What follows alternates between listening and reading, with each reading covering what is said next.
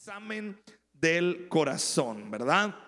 Hablar acerca del corazón. El primer tema, hablamos de lo que es un cristiano fake, ¿verdad? cómo se describe el cristiano fake. Después, el, segundo tema, estuvimos hablando de tibio yo, ni frío ni caliente.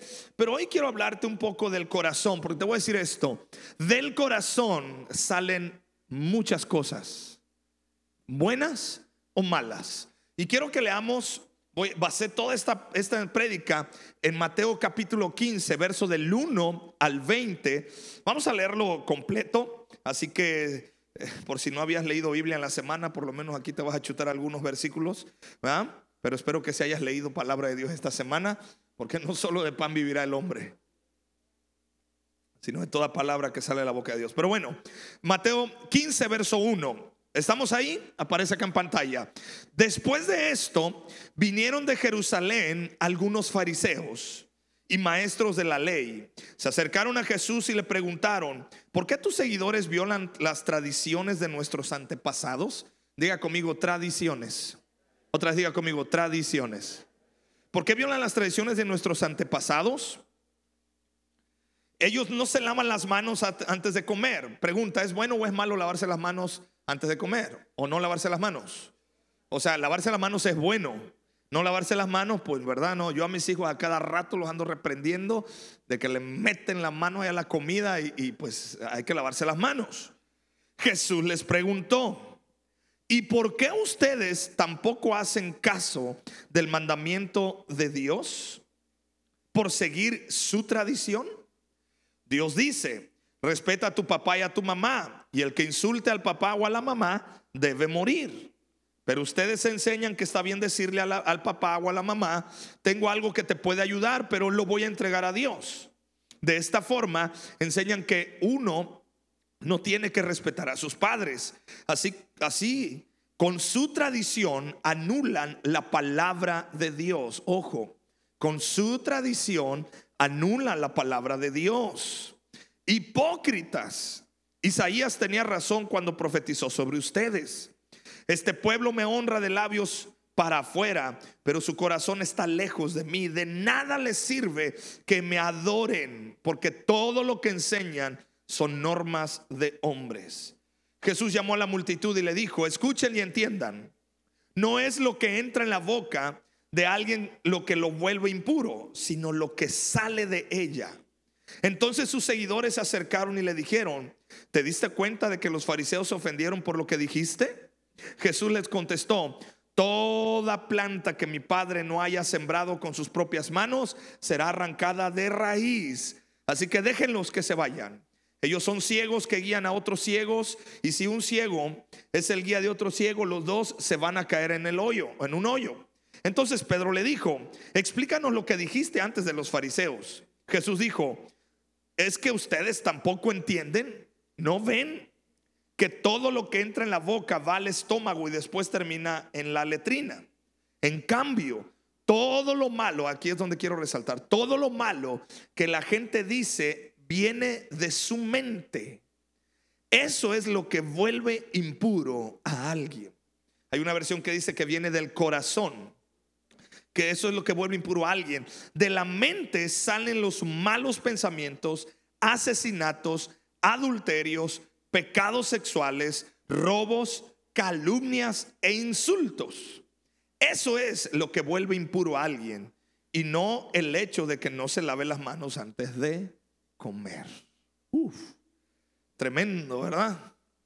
Jesús tuvo este choque con los fariseos. Te quiero decir esto. Muchas veces en la iglesia, tú y yo tenemos un corazón fariseico.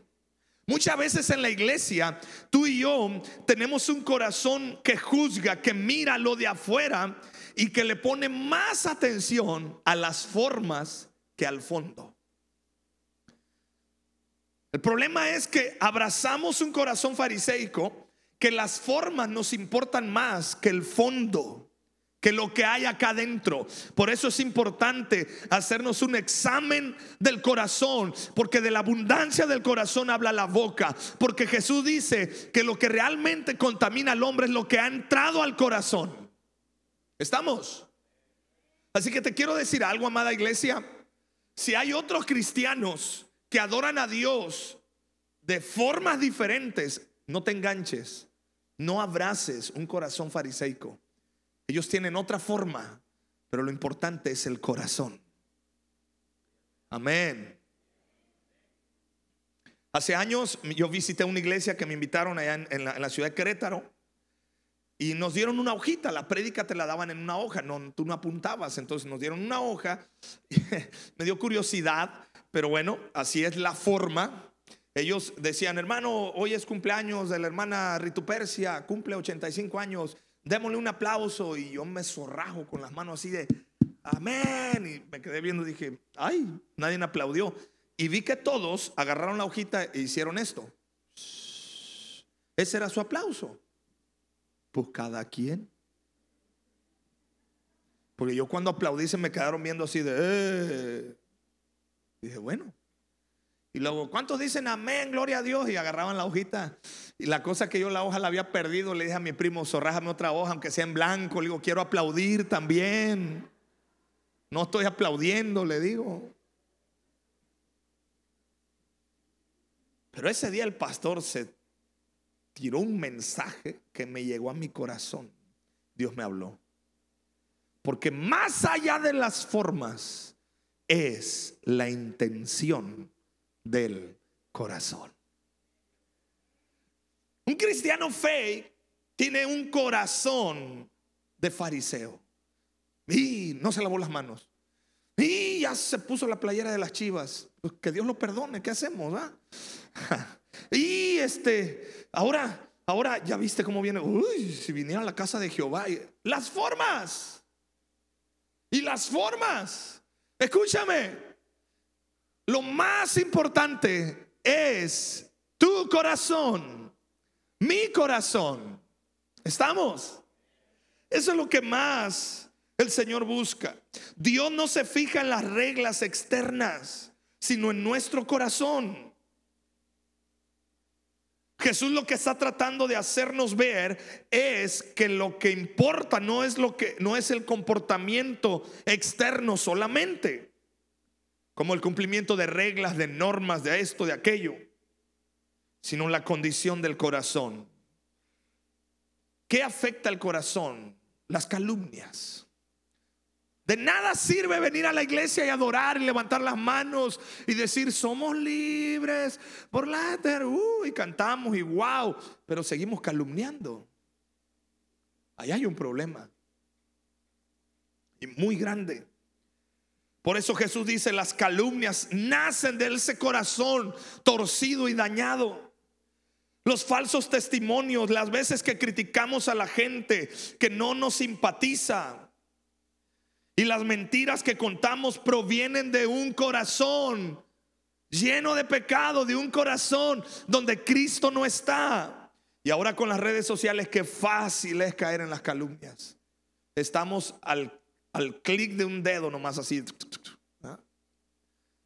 Porque de la abundancia del corazón no escribes en tu face o en tus redes sociales. Dios está muy interesado en tratar con el corazón.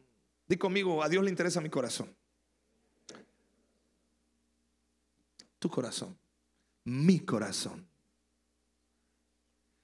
Ese corazón lleno de calumnias, de chismes, más que llenarnos de super bendiciones, escúchame, a Dios, Dios te bendice, pero más que darte esas super mega hiper bendiciones, Dios quiere primero limpiar tu corazón.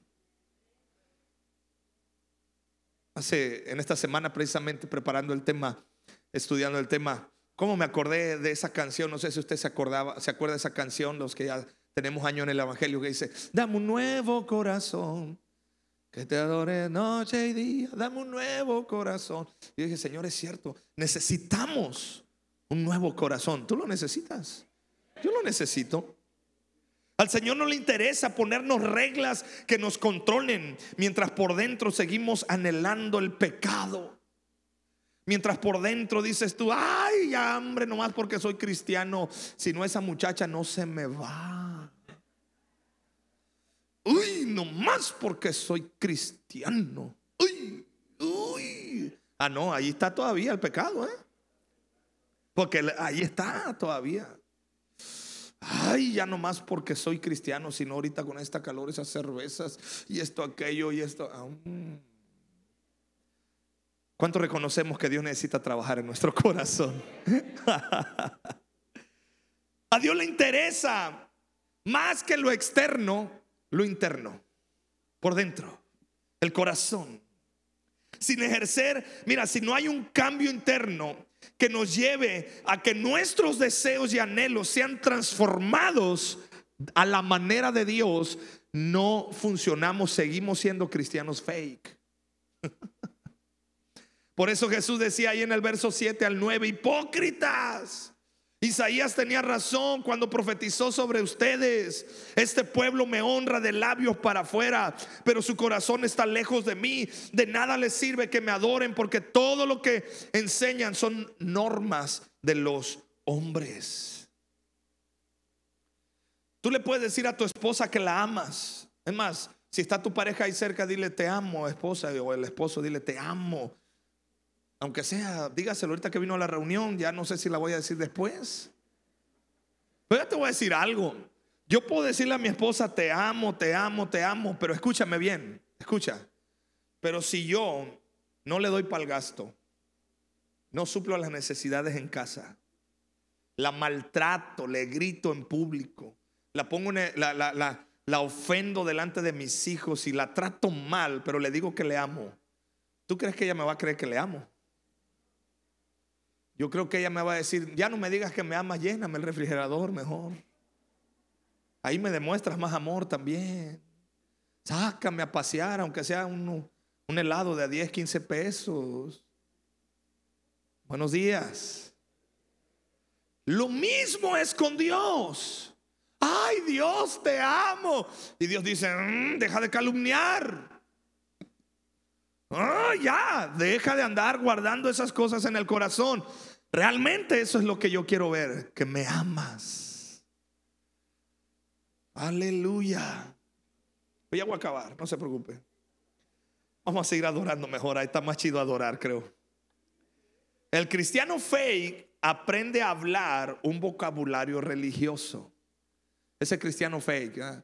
¿Cómo estás, hermano? Bendecido, prosperado y en victoria. Ah, tenemos las muletillas. ¿ah? ¿Cómo está, hermano? Aleluya.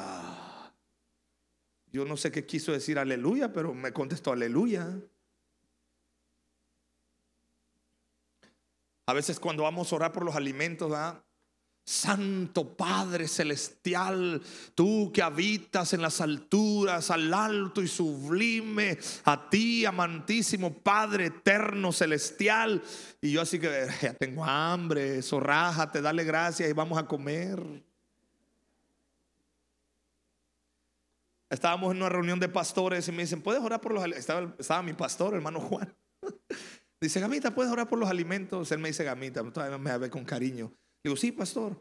Digo, Padre, gracias por los alimentos. Amén. Y todos. Dice, oye, que yo, yo tengo hambre, le digo. Y yo ya oré en la mañana, ya he orado todo el día. Le digo, ya, ya, vamos a. Gracias, Padre, amén. El cristiano fake, el cristiano piratita, el cristiano así ¿ah? común, aprende el lenguaje religioso, pero sus acciones continúan siendo perversas. Dios quiere traer una transformación genuina a nuestros corazones, amada iglesia.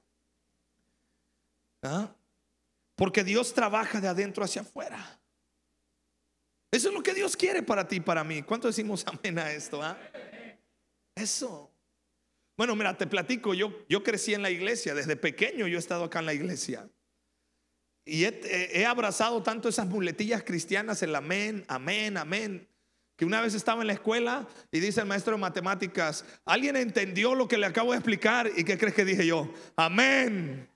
Entonces me quedaron viendo así de, ay, le digo, sí. Yo ya estoy acostumbrado a siempre decir amén, le digo. Yo no digo que esté pues mal el que tú hables y que glorifiques a Dios, pero escucha, no es tanto lo que, lo que el, el lenguaje, el argot, el cómo nos comportamos. No, no, no.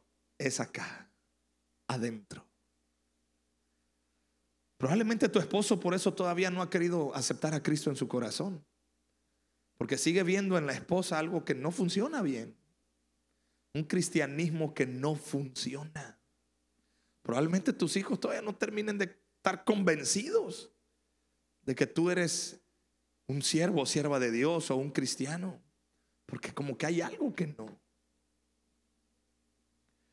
¿Cuál es el problema? Que hoy en día estamos confundiendo esto. Confundimos libertad contra libertinaje. Y es una línea muy delgada. Libertad contra libertinaje. Es una línea tan delgada que muchos de nosotros decimos, no, es que yo soy libre. Tomame una cerveza, dos, tres cervezas, a mí no me genera problema.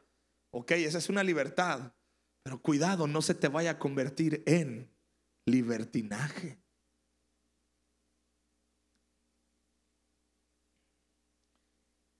En el verso 17, eh, Mateo 15, verso 17, Jesús declara, Mateo 5, perdón, Mateo 5, verso 17, Jesús declaró algo muy importante que tú y yo tenemos que entender y asimilar en nuestro corazón. No malinterpreten la razón por la cual he venido. No vine para abolir la ley de Moisés o los escritos de los profetas. Al contrario, Vine para cumplir sus propósitos. Les digo la verdad, hasta que desaparezcan el cielo y la tierra, no desaparecerán ni el más mínimo detalle de la ley de Dios hasta que su propósito se cumpla. O sea, el mismo Jesús dice, yo no vengo a violentar la ley de Moisés. Esa ley de Moisés en los diez mandamientos, Dice, no, al contrario, vengo a cumplirla. Cuando hablamos de vivir bajo la gracia y no bajo la ley, no significa que tenemos licencia para seguir dándole vuelo a la hilacha, así decía mi abuelita. O sea, para hacer lo que queramos. De hecho, es lo contrario. Somos libres por medio de Cristo Jesús para voluntariamente obedecer lo que Dios quiere para nosotros y caminar en su propósito. Esa es la verdadera libertad. Por eso Jesús nos dice que Él ha venido a ayudarnos a cumplir la palabra de Dios. Realmente Jesús vino a subir el estándar de una vida de santidad. Escúchame, jóvenes, escúchame. Por cierto, te recomiendo eh, eh, esta semana, bueno, o lo promociono, eh, empezamos una nueva serie del podcast de No Somos Perfectos y estoy hablando cosas de este tipo. Te, recomiendo, sobre todo jóvenes, eh, tienes que escuchar lo que, lo que estamos hablando ahí. Es importante entender. Y precisamente yo hablaba de eso, de cómo nuestras nuevas generaciones están confundiendo esto, la libertad contra el libertinaje. Está, ahí hay algo que, que no está funcionando. Mm, hay algo ahí que no. La verdadera santidad es amar a Dios por sobre todas las cosas. Jesús vino a retar a los fariseos a vivir una vida más allá de simples y tediosas reglas religiosas. Mira, eh, Mateo 5, verso 21. Vamos al verso 21. Han oído que a nuestros antepasados se les dijo, no asesines, si cometes asesinato quedarás sujeto a juicio. Pero yo digo, aun si te enojas con alguien quedarás sujeto a juicio. Si llamas a alguien idiota, corres peligro de que te lleven ante el tribunal. Fatuo dice, hay una versión ahí. Ante el tribunal. Y si maldices a alguien, corres peligro de caer en los fuegos del infierno. Por lo tanto, si presentas una ofrenda en el altar del templo y de pronto recuerdas que alguien tiene algo contra ti, deja la ofrenda allí en el altar, anda y reconcíliate con esa persona. Luego ven y ve y presenta tu ofrenda a Dios. Cuando vayas camino al juicio con tu adversario, resuelvan rápidamente las diferencias. De no ser así, el que te acusa podría entregarte al juez, quien te entregará a un oficial y te meterán en la cárcel. Si eso sucede, te aseguro que no te podrán, no te pondrán en libertad hasta que hayas pagado el último centavo. Han oído el mandamiento que dice no, no cometas adulterio, pero yo digo que el que mira con pasión sexual a una mujer ya ha cometido adulterio con ella en el corazón. Por lo tanto, si tu ojo, incluso tu ojo, te hace caer en pasiones sexuales, sácatelo y tíralo. pues ya bailamos, o sea que anda, varios tuertos andaríamos acá. Es preferible que pierdas una parte de tu cuerpo y no que todo tu cuerpo sea arrojado al infierno. Y si tu mano, incluso tu mano más, te hace pecar, córtala. Santo Dios, puro manquito, ya andaríamos también acá. Y tírala. Es, es preferible que pierdas una parte del cuerpo y no que todo tu cuerpo sea arrojado. ¿A dónde? Hay un infierno, claro. Hay un cielo que nos está, hay una eternidad que nos está esperando. Hay un infierno también que está ahí. Pregunta, ¿Jesús subió el estándar, sí o no? Pregunta, ¿cuántos tuertos haríamos? A ver, varones, no me dejen solo, ¿cuántos tuertos andaríamos acá? ¿Ah? ¿Cuántos mancos andaríamos acá? Hay otros que la boca, su, lengua es ocasión de caer, pues cuántos mudos anduviéramos acá. ¡Wow! ¿Te das cuenta que seguir a Cristo va mucho más allá de solo cantos, de solo levantar manos, de solo venir y congregarte? de solo decir soy cristiano. Seguir a Cristo es, yo tomo mi cruz, me niego a mí mismo y le sigo. Porque yo no quiero ir, yo no quiero tener una eternidad en el infierno. Yo quiero tener mi eternidad, esa eternidad yo la quiero pasar en la presencia de Dios. Con el simple hecho de que tú te enojes con alguien y no resuelvas tu enojo con esa persona, ya Jesús dice, ahí ya se te acusa de homicidio, ya. Con el simple hecho de mirar a una mujer de una manera incorrecta, con el simple hecho de hablar y decirle a alguien tonto, estúpido, idiota, ya con eso. Wow. Diga conmigo, necesitamos de Dios. Si me ayudas este, por favor, este Pedro. Necesitamos. ¿Alguien reconoce esta necesidad de Él? ¿Qué sucede? Que tenemos un corazón vacío. Ahora hay algo que se pudiera llamar la condición de un corazón vacío. Normalmente esta, esta condición viene a los cristianos tibios. Hablamos de la tibieza el domingo pasado, los cristianos tibios. Mateo 12, verso 43, mira lo que pasa. Cuando un espíritu maligno sale de una persona, va al desierto en busca de descanso, pero no lo encuentra. Entonces dice, volveré a la persona de la cual salí, de modo que regresa y encuentra su antigua casa. Pero ¿cómo la encuentra? Vacía, barrida y en orden. ¿Sabe qué es lo que sucede con muchos cristianos tibios o con muchos cristianos? Que si es cierto, Jesús viene y nos limpia y nos libera. Pero allí quedó ese vacío y si ese vacío no es llenado con la palabra de Dios, con la presencia del Espíritu Santo, vienen más demonios. Al fin y al cabo, ya está la casa vacía, está limpia, barridita.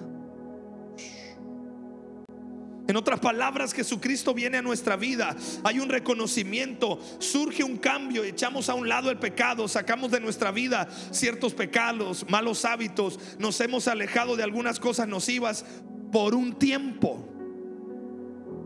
Tenemos una vida muy limpia, pero somos como un cuarto vacío. No nos hemos ocupado de llenar nuestro corazón de Dios. No nos hemos ocupado de llenar nuestro corazón teniendo comunión con Él. La única manera de llenarnos de Cristo es teniendo comunión con Él.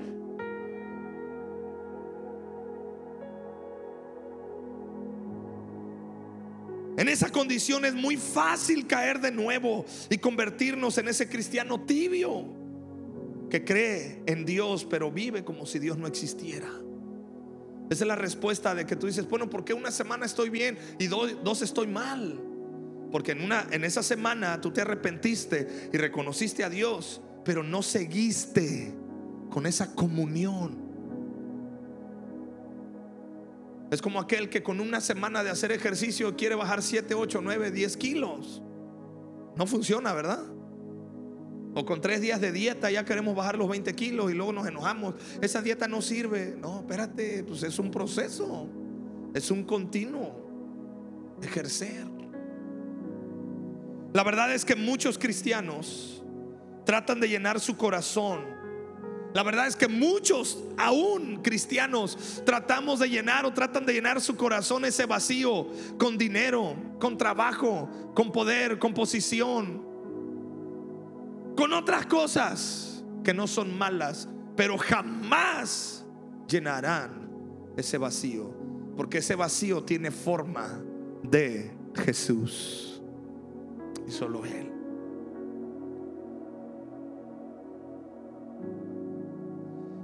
Sin embargo, si llenamos nuestra vida de Jesucristo, el autor y consumador de nuestra fe, nuestra plenitud perdurada, perdurará. De modo que tenemos que llenarnos de Dios todos los días. Y no solamente de activismo religioso, no solamente del activismo de religión, ah, que es, no, no, no, todos los días. Lo que Dios quiere entonces es cambiarnos ese corazón de piedra. Porque a veces nuestro corazón se ha endurecido. Nos hemos endurecido y necesitamos un trasplante de corazón. Ezequiel 36, verso 27. Pondré mi espíritu en ustedes para que sigan mis decretos y se aseguren de obedecer mis ordenanzas. Vivirán en Israel, la tierra que hace mucho tiempo di a sus antepasados. Ustedes serán mi pueblo, yo seré su Dios. Los limpiaré de su conducta inmunda. Les daré buenas cosechas de grano y no enviaré más hambrunas a su tierra. Les daré abundantes cosechas de sus árboles frutales y sus campos y nunca más las naciones vecinas podrán burlarse de su tierra a causa de las hambrunas. Entonces recordarán los pecados que cometieron en el pasado y se avergonzarán de ustedes mismos, pero por todas las cosas estables, estables detestables, perdón, que hicieron. Dios dice, te voy a poner un corazón nuevo. ¿Y cuál es mi responsabilidad? Mi responsabilidad es hacer la voluntad de Dios. Escúchame. El libre albedrío funciona de esta manera. Soy libre para decidir si hago la voluntad de mi carne, si sigo las pasiones de mi carne o hago la voluntad de Dios. Y tú y yo tenemos que escoger por esto, hacer la voluntad de Dios. Mateo capítulo 12, verso 46 al 50. Mientras Jesús hablaba a la multitud, su madre y sus hermanos estaban afuera y pedían hablar con él. Alguien le dijo a Jesús, tu madre y tus hermanos están parados afuera y desean hablar contigo. Jesús preguntó, ¿quién es mi madre? ¿Quiénes son mis hermanos? Luego señaló a sus discípulos y dijo, miren, estos son mi madre y mis hermanos. Pues todo el que hace la voluntad de mi Padre que está en el cielo es mi hermano y mi hermana y mi De esto podemos concluir que somos nosotros quien debemos tomar la iniciativa de hacer la voluntad de Dios. ¿Y qué necesitamos entonces? Un corazón sincero. Y un corazón sincero no está hablando de un corazón perfecto. No está hablando de un corazón que no comete errores, para nada. Un corazón sincero es este, el que reconoce su condición y acepta la gracia de Dios para su vida. Porque nos acercamos confiados, dice Hebreos, acercados pues confiadamente al trono de la gracia, para hallar gracia y oportuno socorro ese es el corazón sincero. Un corazón sincero. Hebreos 10, 22. Entremos directamente a la presencia de Dios con un corazón sincero y con plena confianza en Él. Pues nuestra conciencia culpable ha sido rociada con la sangre de Cristo a fin de purificarnos y nuestro cuerpo ha sido lavado con agua pura. ¿Qué es lo que Dios espera de ti, de mí? Un corazón sincero. El cómo está. En qué batallas tenemos. ¿Qué situaciones hay acá que nos lastiman o que no nos dejan avanzar? Un corazón sincero es aquel que no oculta delante de Dios, que lejos de tratar de impresionar con su religiosidad, como los fariseos lo hacían. Gracias te doy, Señor, porque yo no soy como este publicano. Mira, yo yo diezmo, yo ofrendo, yo ayuno, yo me porto bien. No, eso no sirve. Un corazón sincero y quebrantado, reconociendo sus defectos, consciente de sus pecados, pero que sin embargo no está dispuesto a vivir lejos de Dios. Eso es el primer paso para que el corazón empiece a tener la llenura de la presencia de Dios, para que nuestro corazón sea impregnado de Cristo. Deja de andar pensando que así como estás, estás bien. Estás bien según tu condición, según tu pensamiento. Pero si realmente examinamos el corazón y si realmente nosotros nos acercamos a Dios con ese corazón sincero, lo primero que viene es la luz de Cristo. Y cuando viene la luz de Cristo, empezamos a ver. Yo pensé que estaba bien, pero oh, wow. Y entonces Jesús dice, tienes que venir a los pies de la cruz. Tienes que venir, escúchame, no hay relación con Cristo. No hay comunión con Dios si primero no vamos a la cruz. Nadie podemos relacionarnos a Dios con orgullo. Decir, oh, wow, Padre, qué bueno, qué buena gente soy. Ay, Señor, mira, vamos a hablarnos tú y yo bien, pues. No, todo aquel que queremos relacionarnos con Cristo, primero pasamos por la cruz.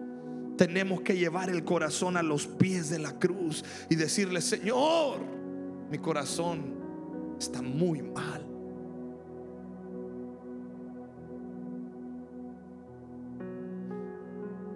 Esto es lo que vemos en el rey David. El rey David había adulterado, asesinó, Viene el profeta Natán y lo confronta y le dice, tú eres ese hombre, tú eres el que ha pecado.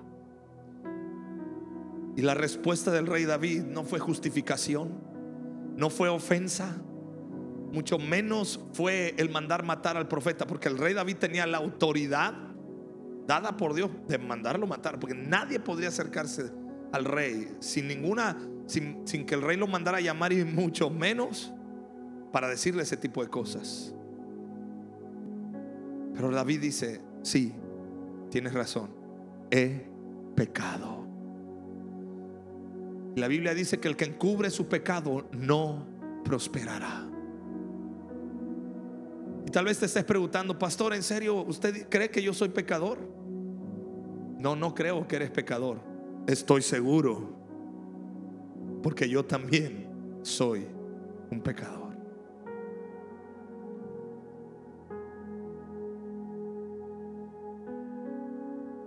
Salmo 51. La oración de David. Podemos nosotros guiarnos de esta oración para acercarnos a Dios. Ten misericordia de mí, oh Dios. Si pueden pasar todos los de la Debido a tu amor inagotable, a causa de tu gran compasión, borra la mancha de mis pecados Lávame de la culpa hasta que quede limpio y purifícame de mis pecados. Pues reconozco mis rebeliones. Día y noche me persiguen. Contra ti, solo contra ti he pecado. He hecho lo que es malo ante tus ojos. Quedará demostrado que tienes razón en lo que dices y que tu juicio contra mí es justo. Pues soy pecador de nacimiento. Así es, desde el momento en que me concibió mi madre, pero tú deseas honradez desde el vientre. Y aún allí me enseñas sabiduría. Purifícame de mis pecados y quedaré limpio. Lávame y quedaré más blanco que la nieve. Devuélveme la alegría. Deja que me, me goce ahora que me has quebrantado. Muchos de nosotros por eso estamos tan amargados. Muchos por eso están tan, tan, tan llenos de, de cosas y dolor. Necesitas el- gozo de la salvación. ¿Sabías tú que el gozo trae salvación? Que la salvación trae gozo, perdón.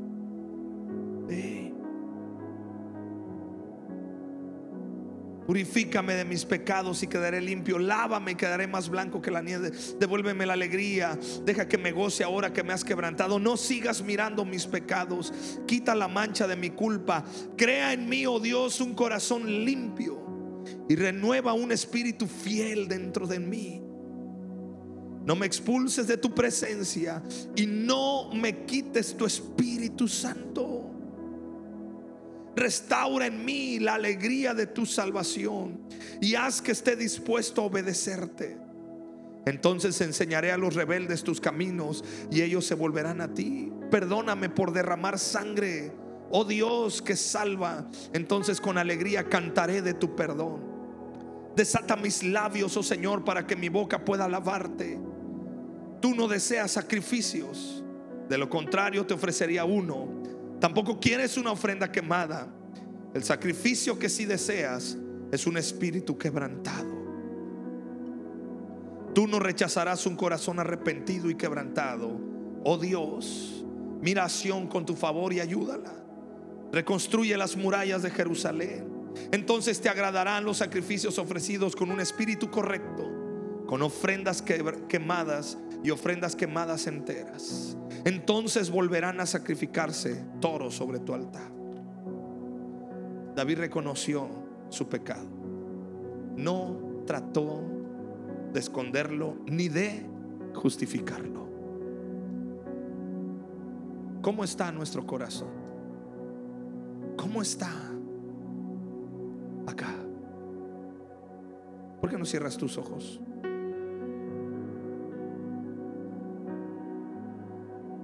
Amado Jesús, Espíritu Santo,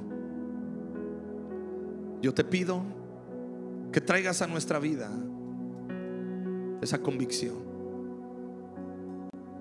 Te pido Dios que no queremos sentirnos mal. No, Señor. Queremos tener esa convicción de que nuestra vida